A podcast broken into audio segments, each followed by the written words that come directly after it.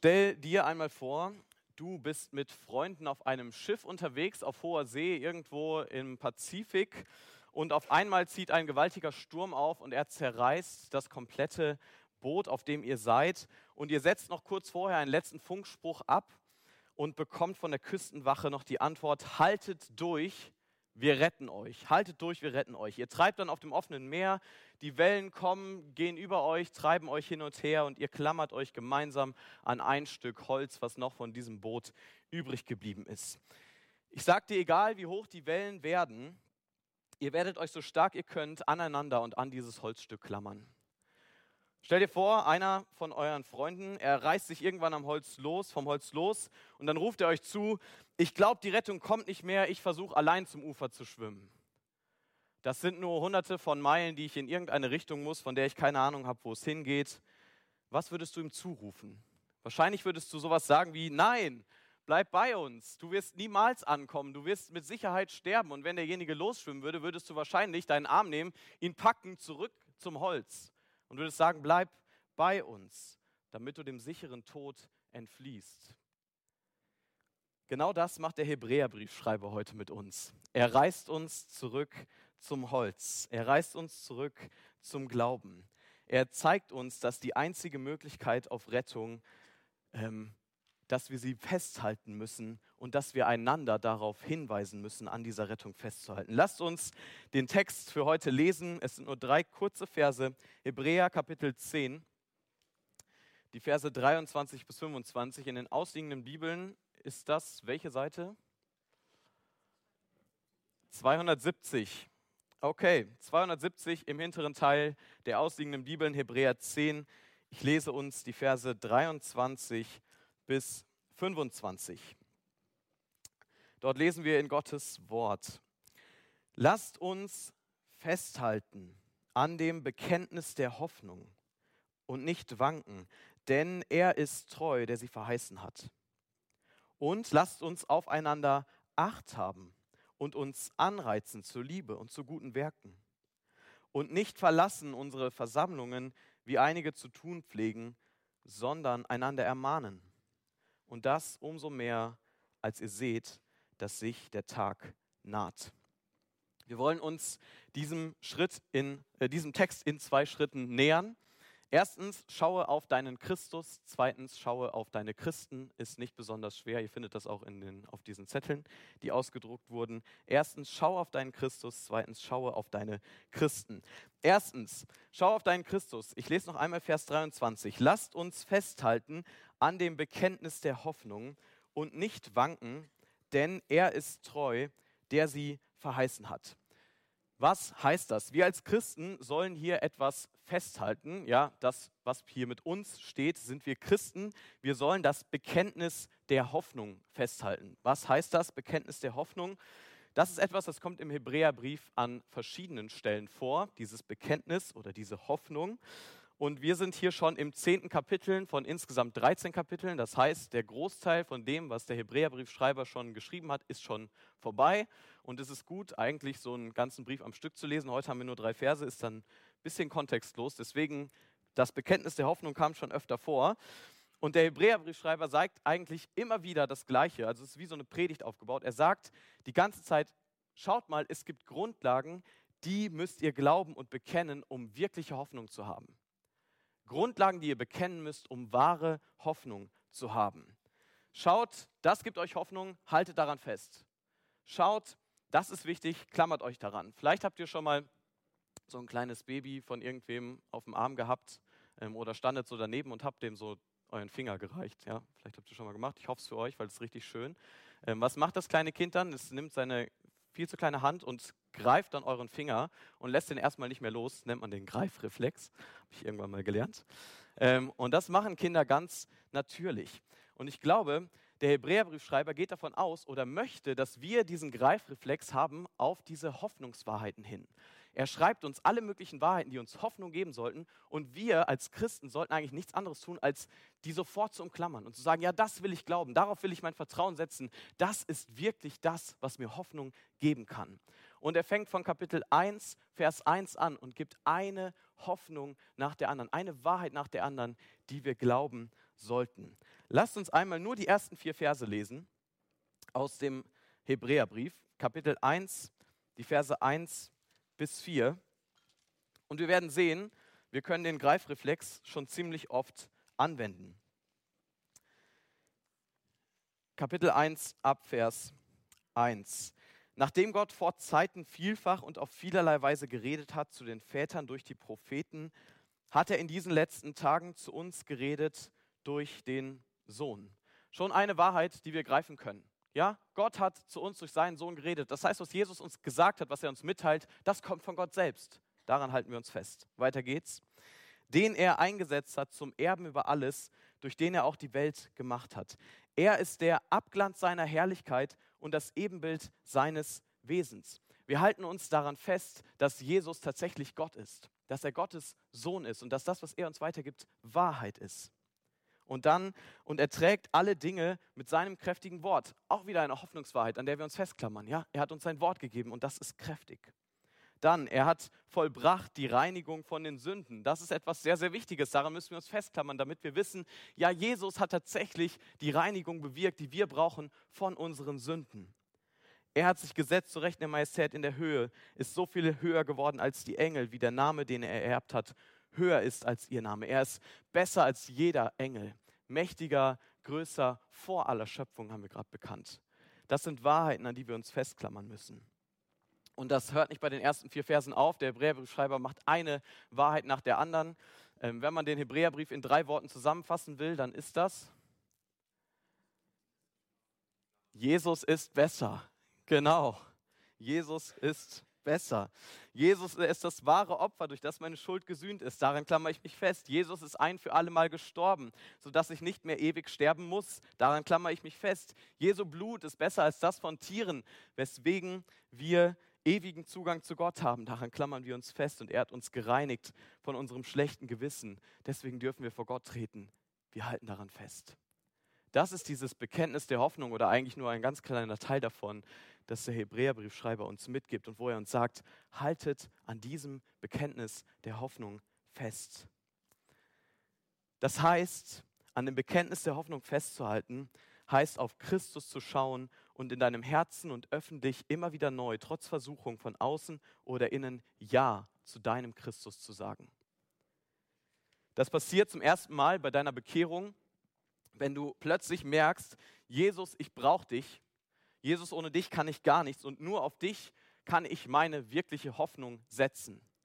Und dann bekehrt das nicht nur innerlich, sondern auch oder kommt das vor, nicht nur innerlich, sondern auch öffentlich bei der Taufe, wo du genau das bekennst, wo du sagst, ja, ich glaube an Gott, an Jesus Christus, seinen eingeborenen Sohn, ich glaube an den Heiligen Geist und auf die möchte ich mich oder auf ihn möchte ich mich taufen lassen. Er allein rettet mich. Aber nicht nur frisch bekehrte, nicht nur neu getaufte Christen, sondern auch langjährige Christen, an die der Hebräerbriefschreiber gerichtet ist, auch sie müssen festhalten an dem Bekenntnis der Hoffnung. Auch für uns gilt der Befehl, und unter uns sind alle drei Gruppen, schaut wieder neu zu Jesus, den Anfänger und Vollender eures Glaubens. Was ist, wenn Druck von außen kommt? Was ist, wenn meine Familie mich dafür ausstößt oder auslacht? Was ist, wenn meine Karriere zu Ende geht, wenn ich mich zu Jesus bekenne? Oder was ist, wenn Druck von innen kommt? Was ist, wenn ich eigentlich lieber in Sünde leben will, weil es so viel bequemer ist? Was ist, wenn ich Zweifel habe, weil andere Weltanschauungen sich verlockend anhören? Dann gilt genau das für dich, mindestens mal dann. Halte fest an dem Bekenntnis der Hoffnung. Halte fest an Jesus. Schaue erneut auf Jesus, weil deine Familie, deine Karriere, deine Versuchungen und andere Weltanschauungen können dir niemals ewige Hoffnung geben. Niemals. Das kann nur Jesus allein. Sage es mit Petrus, Herr, wohin sonst sollten wir gehen? Nur du hast Worte des ewigen Lebens.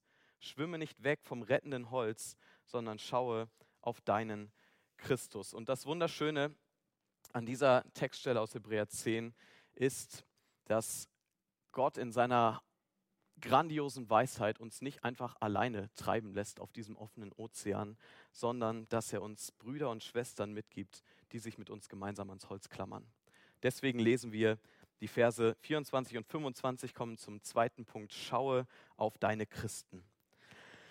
Vers 24. Lasst uns aufeinander Acht haben und uns anreizen zur Liebe und zu guten Werken. Und nicht verlassen unsere Versammlungen, wie einige zu tun pflegen, sondern einander ermahnen und das umso mehr, als ihr seht, dass sich der Tag naht. Das ist die logische Konsequenz, die hier beschrieben wird. Ja, wenn wir auf Christus schauen, wenn er das ist, was in unserem Leben die Grundlage ist, dann wollen wir, dass andere auch auf ihn schauen und sich auch an ihm festhalten. Aufeinander Acht haben, das könnte man auch übersetzen mit einander anschauen, ja, oder aufeinander schauen. Ähm, wir schauen also aufeinander, ob wir, ob die Menschen um uns herum auch noch alle an diesem Stück Holz, an Jesus Christus selbst dran sind. Und dann spornen wir uns gegenseitig an, weiterzumachen und uns weiter festzuhalten. Warum ist das notwendig? Warum brauchen wir das? Warum brauchen wir einander? Ich glaube, es ist notwendig, weil jeder von uns jeden Tag in der Versuchung steht, vom Holz wegzuschwimmen, von Jesus wegzulaufen und seinen eigenen Wünschen und Vorstellungen zu folgen. Und das kann passieren, wenn man durch tiefes Leid geht und dadurch versucht wird, von Jesus wegzukommen. Das kann genauso passieren, dass man durch die höchsten Glücksgefühle und Freuden geht und dadurch Jesus vergisst. Und das kann passieren durch den ganz normalen, eintönigen Alltag, weil man einfach sein Leben lebt, ohne Jesus im Blick zu behalten. Und genau deswegen, weil das in jedem Moment unseres Lebens passieren kann, brauchen wir einander. Alleine schaffen wir es nicht. Alleine werden wir nicht festhalten. Wir brauchen einander, um einander zu fragen, wie geht es dir? Und dann nochmal zu fragen, wie geht es dir wirklich? Wir brauchen einander, um uns zu fragen, was sind deine Herausforderungen im Glauben? Wo kann ich für dich beten? Ja, Erik hat gerade schon dafür gebetet, dass wir füreinander beten. Was sind Versuchungen, die dich immer wieder bedrohen? Wo kann ich vielleicht mit dir gemeinsam ein Stück Wegstrecke gehen? Wo wirst du müde, an Jesus festzuhalten? Wo kann ich dir helfen? Und der Text geht darüber hinaus. Er sagt uns, dass wir uns eigentlich fragen sollten, wo können wir einander herausfordern, Liebe zu üben, gute Werke zu üben, ja, einander anzuspornen. Ich weiß nicht, ob ihr einen Sporn kennt, ähm, den man so in, ja, so einen Spieß halt, ne, den man jemandem reingibt, damit er dahin läuft, wo man will. Ähm, das ist das Bild, ja. Also uns gegenseitig anzureizen und zu sagen, kommt, lasst uns in der Liebe wachsen, lasst uns gute Werke tun, lasst uns unser Leben für Christus hingeben, alles dafür geben, ihm in unserem Leben nachzufolgen, an ihm dran zu bleiben. Die Frage ist also, die du dir stellen solltest, wie kann ich dir, meinem Mitchristen, helfen, auf Jesus zu schauen und ihm besser nachzufolgen? Wie kann ich dir, meinem Mitchristen, helfen, auf Jesus zu schauen und ihm besser nachzufolgen? Und das hier sehen wir in unserem Text, ist keine Aufgabe von drei Pastoren, die dafür Vollzeit angestellt sind, sondern ist eine Einanderaufgabe. Eine Aufgabe für jeden Christen dieser Gemeinde. Für jeden Christen von uns. Nicht nur für die besonders Weiten und Reifen, sondern für jeden. Für dich ist das eine Aufgabe. Wie kann ich dir, meinem Mitchristen, helfen, auf Jesus zu schauen und ihm besser nachzufolgen? Stellt euch das vor, wir sind als Gemeinde unterwegs wie auf einem Marathon und wir siegen nur gemeinsam. Wir lassen niemanden zurück, sondern wir spornen uns an. Wir ziehen uns, wir schieben uns. Wenn es notwendig ist, tragen wir einander. Wir schleppen uns mit allen möglichen Leuten einfach nur Richtung Ziel, an Jesus dran zu bleiben, Jesus ähnlicher zu werden. Wie kann sowas praktisch aussehen in einer Stadt wie München, mit einer so großen Menge an Leuten, auch hier in der Gemeinde. Wie kann man da aneinander dranbleiben? Eine Möglichkeit wäre, wir spionieren einander nach. Nicht so gut. Die zweite Möglichkeit wäre, die Pastoren machen tägliche Hausbesuche bei jedem Einzelnen und führen lange Berichte darüber. Auch keine gute Möglichkeit, will ich ähm, euch und mir zukünftig nicht antun. Sondern wir schauen einfach in Vers 25, weil der Text gibt uns eine Antwort. Das ist gut, denn dann müssen wir nicht auf dumme Ideen kommen. Vers 25. Lasst uns oder genau, lasst uns nicht verlassen unsere Versammlungen, wie einige zu tun pflegen, sondern einander ermahnen und das umso mehr, als ihr seht, dass sich der Tag naht. Viele Übersetzungen haben hier am Anfang von Vers 25 nicht einfach ein und, sondern ein in dem. Also wie können wir aufeinander Acht haben und uns zu guten Werken und zu Liebe anreizen, indem wir unsere Versammlungen nicht verlassen, indem wir zur Gemeinde kommen. Zwei Sachen, die dabei direkt auffallen. Er spricht hier von unseren Versammlungen. Ja, das heißt, es geht um Ortsgemeinden, in denen man sich trifft und zu denen man sich bekennt. Und das Zweite, was wir sehen, er spricht hier davon, dass einige, wie einige es zu tun pflegten, nicht mehr in diese Ortsgemeinden regelmäßig gegangen sind. Das bedeutet auch, dass es hier nicht um ein einmaliges Nicht-Dasein ging, sondern diese Leute waren bekannt. Ja, es sind die, die das halt zu tun pflegen, bei denen man weiß, ja, die kommen eh nicht zur Gemeinde oder zumindest nicht regelmäßig.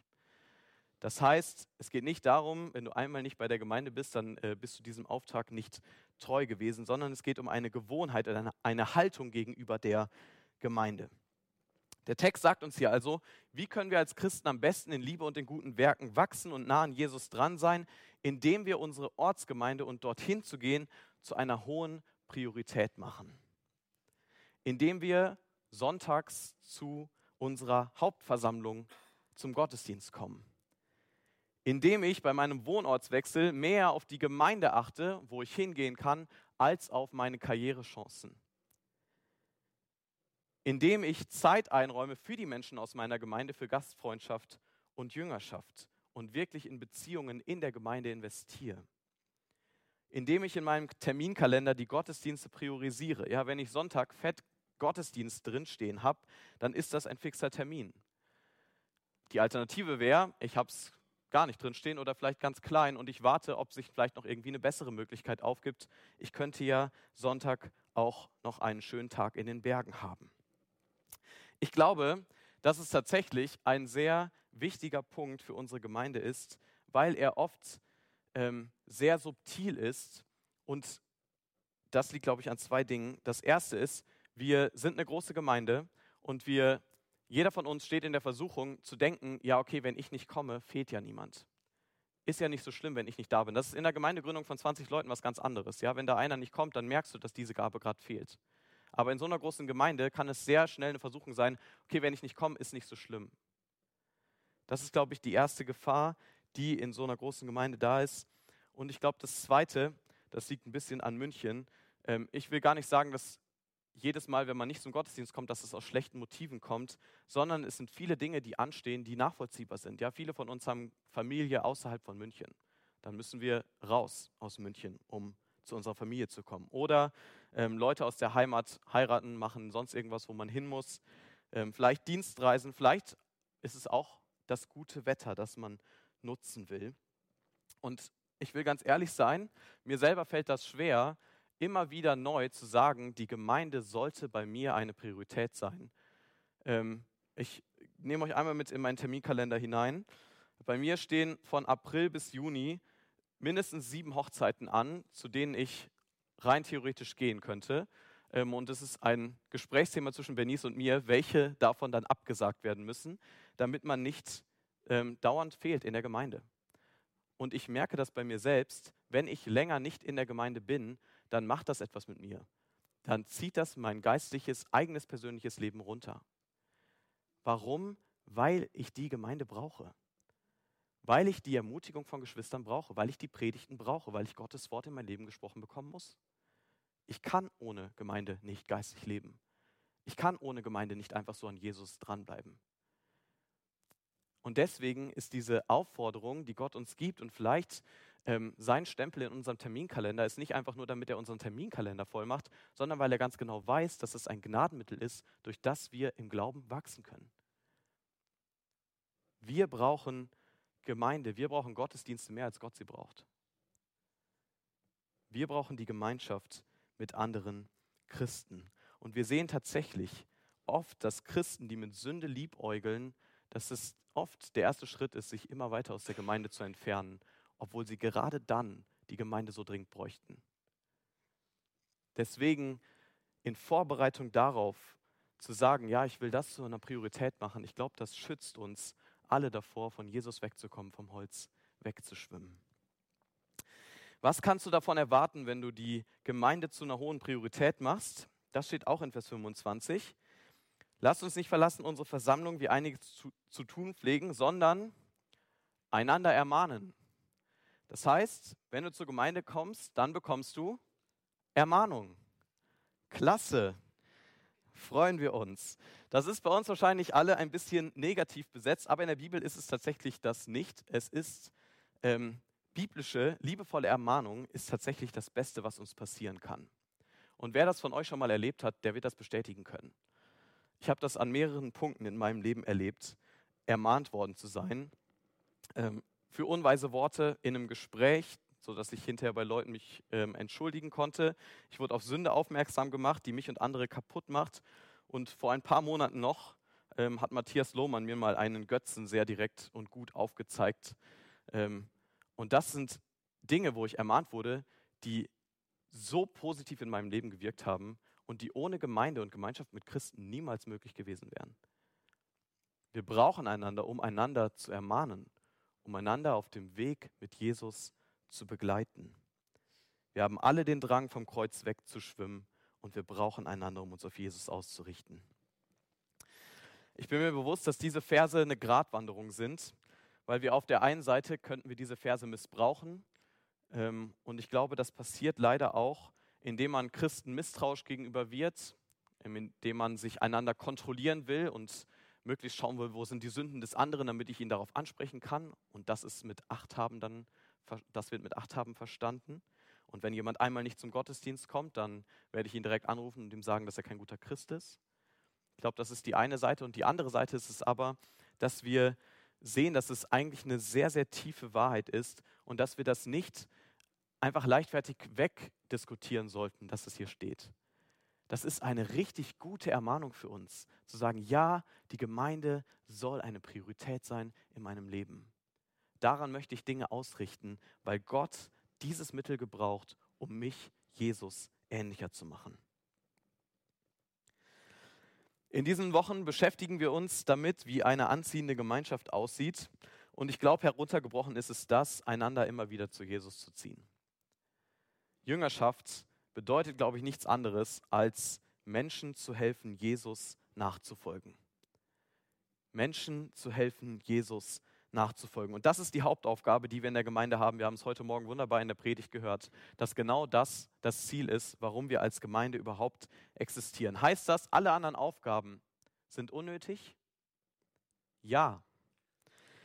Wenn sie diese Hauptaufgabe nicht unterstützen wenn sie sich um irgendetwas drehen, aber eigentlich im Endeffekt nichts dabei geholfen wird, dass Menschen Jesus ähnlicher werden können, dass Menschen gemeinsam Jesus nachfolgen, dann können wir diese Programme ruhig einstampfen. Man kann sich auch in einer Gemeinde sehr schnell um alles Mögliche drehen, alles Mögliche organisieren, Riesenprogramme aufbauen und dabei eigentlich das Wesentliche vergessen, nämlich die geistliche Auferbauung der einzelnen Christen in der Gemeinde. Deswegen am Ende zwei praktische Anwendungen, wie wir als Gemeinde den Auftrag ausführen können, einander auf Jesus auszurichten. Und das erste davon haben wir gerade schon wunderbar in den verschiedenen Zeugnissen und Gebeten gehört, nämlich informelle Jüngerschaft. Informelle Jüngerschaft. Das bedeutet, egal wo, egal wie, egal wann und egal wer, richtet euch auf Jesus aus. Ich dachte früher immer, Jüngerschaft ist so voll das große Ding, hört sich richtig krass an. Ja, okay, dann machen die Jüngerschaft zusammen. Ähm, aber eigentlich ist es nicht so krass. Eigentlich ist es gar nicht so. Sondern im Endeffekt heißt es, ich kümmere mich darum, dass mein Mitchrist im Glauben wächst. That's it. Ich kümmere mich darum, dass mein Mitchrist im Glauben wächst. Ich habe ein geistliches Anliegen für sie oder ihn. Ich möchte, dass es ihm geistlich besser geht, als der aktuelle Zustand ist. Das bedeutet es. Das hat alle möglichen Facetten, aber das ist es im Kern. Das kann bedeuten, wir lesen einfach die Bibel zusammen. Das kann bedeuten, wir tauschen uns immer mal wieder aus. Wir ähm, sharen, teilen, danke, immer wieder echte Gebetsanliegen. Ja, nicht nur, ähm, was steht morgen bei dir an, sondern was macht es geistlich mit dir, dass das morgen bei dir ansteht? Wie kann ich da für deinen inneren Menschen beten? Es kann bedeuten, ein älterer Mann trifft sich ab und zu mit jungen Männern, um, jungen Männern, um ihnen Jesus groß zu machen. Oder eine jüngere Frau fragt eine Familie, ob sie ab und zu bei ihnen im Alltag dabei sein kann, um zu sehen, wie das Evangelium in einer Familie gelebt wird. Oder ich komme einfach regelmäßig zum Gottesdienst, spreche danach mit meinen Geschwistern und frag sie, wie es ihnen geht, wie es in ihrer Beziehung mit Jesus läuft. Es geht nicht um ein Programm, jetzt machen wir Jüngerschaft und der und der und der muss jetzt zusammenarbeiten, sondern es geht um eine Kultur. Etwas, was mit der Zeit immer mehr und immer normaler wird, dass man einander anspricht darauf, wie sieht es mit dir und Jesus aus? Wie kann ich dir helfen, im Glauben zu wachsen? Das hat mich sehr gefreut, dass wir ähm, das am Freitag nach der Jugend einmal mehr erleben durften. Ich fand es richtig cool, äh, als einer der Jugendlichen nach der Jugend auf mich und Jonathan und noch, wir waren glaube ich zu viert oder so, äh, zugekommen ist und wir ein Gespräch darüber hatten, wie kann ich gute geistliche Beziehungen führen? Wie kann ich sowas gut und auf der Grundlage vom Evangelium aufgebaut erleben? Oder die ganzen guten Gespräche auf der Frauenfreizeit. Ja, so ein Aspekt von Jüngerschaft. Gar nicht riesig geplant und diese Gespräche müssen jetzt stattfinden, sondern einfach und informell eine Kultur von Jüngerschaft. Ein zweiter Bereich, in dem wir einander auf Jesus hinweisen können, ist unsere Musik. Unsere Musik als Gemeinde. Lieder sind laut der Bibel tatsächlich dazu da, dass wir damit einander ermutigen sollen. Heute wird es in verschiedenen Gemeinden leider ähm, so gelebt, dass es eher ein Selbstzweck ist. Ja, ich und Jesus und ich singe jetzt ein bisschen zu Jesus und lass mich vielleicht von der Band, die vorne ist, irgendwie ähm, in eine gute Stimmung bringen. Aber ich glaube, Lieder haben ein viel, viel größeres Potenzial, als eine gewisse kleine Erfahrung auszuüben. Sie haben das Potenzial, uns Wahrheiten von Gottes Wort in unser Herz zu bringen. Sie haben das Potenzial, die, die, denen es wirklich schlecht geht in einem Gottesdienst, aufzurichten und wieder näher an Jesus zu führen. Lieder haben ein geistliches Potenzial. Lieder sind sehr, sehr wertvoll. Es ist ein Riesengeschenk Gottes, dass er uns sie gibt. Stellt euch vor, ihr habt eine Gruppe von 300 Leuten in diesem Gottesdienstsaal und da sind bestimmt 20 Leute, die gerade durch eine Zeit gehen, wo sie gewisse Zweifel haben. Und dann singen die 280 anderen diesen Leuten zu und sagen, Christus lebt, Christus lebt. Oder da sind Leute, 20 Leute, die haben Angst vor der Zukunft, die wissen nicht, was die nächste Woche bringt. Und 280 andere Leute singen ihm zu, weiß ich den Weg auch nicht, du weißt ihn wohl. Oder da sind Leute, die haben Angst, vor lauter Sünde in ihrem Leben verloren zu gehen. Und 280 Leute singen ihnen zu, Christus hält mich fest. Christus hält mich fest. Wenn mein Glaube schwinden will, Christus hält mich fest. Das sind Wahrheiten, die in unser Herz so tief reingehen können, wenn wir Musik und Lieder tatsächlich als Ermutigung und als dranbleiben und festhalten am Bekenntnis der Hoffnung verstehen. Wie ermutigend ist es, wenn der Gottesdienstsaal voll ist und wir uns das gegenseitig zusingen. Und das ist der erste Schritt, wenn du ähm, Gemeinde oder wenn wir alle Gemeinde zu einer Priorität machen und volle Gottesdienste erleben und uns in vollen Gottesdiensten diese Wahrheiten zusingen, das macht was mit uns. Es ist für mich eine Riesenermutigung, volle Gottesdienste zu erleben und zu sehen, Geschwister singen mir gerade eine Wahrheit zu und ich darf sie ihnen zusingen. Es tut so gut, Leute hinter sich zu haben, die laut singen und bei denen ich weiß, die meinen diese Wahrheit noch so. Das ist so schön. Wir sind als geistliche Familie gemeinsam auf hoher See unterwegs und wir haben nur dieses eine Stück Holz, ein Kreuz, an dem wir uns festklammern können. Wellen kommen und wir haben den Drang, vom Holz wegzuschwimmen und uns selbst zu retten, aber es gibt keine andere Rettung. Und unser Retter hat uns doch versprochen, haltet fest an dem Bekenntnis der Hoffnung, ich bin treu und ich werde kommen und werde euch zu mir holen. Und während wir auf unsere letzte Rettung warten, rufen wir uns immer wieder zurück zum Kreuz und werden selbst zurückgerufen, weil wir wissen, die Zusage Gottes steht, der Tag wird kommen, an dem das Festhalten am Kreuz uns zur ewigen Rettung bringt. Amen. Ich bete noch mit uns. Vater, wir sind dir so dankbar für deinen Sohn, wir sind dir so dankbar für deine Wahrheiten der Hoffnung, an denen wir uns festklammern dürfen.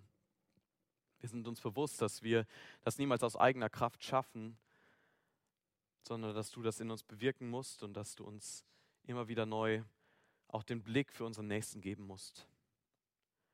Wir bitten dich so sehr, dass wir alle, die wir heute hier sind und die deinen Namen bekennen, dass wir erleben dürfen, wie wir gemeinsam am Ziel ankommen. Wir bitten dich, dass wir einander ermutigen und ermahnen, damit wir gemeinsam den Tag erleben dürfen, an dem du wiederkommst. Wir freuen uns auf diesen Tag Und wir bitten dich darum, dass du wieder kommst. Komm, Herr Jesus. Amen.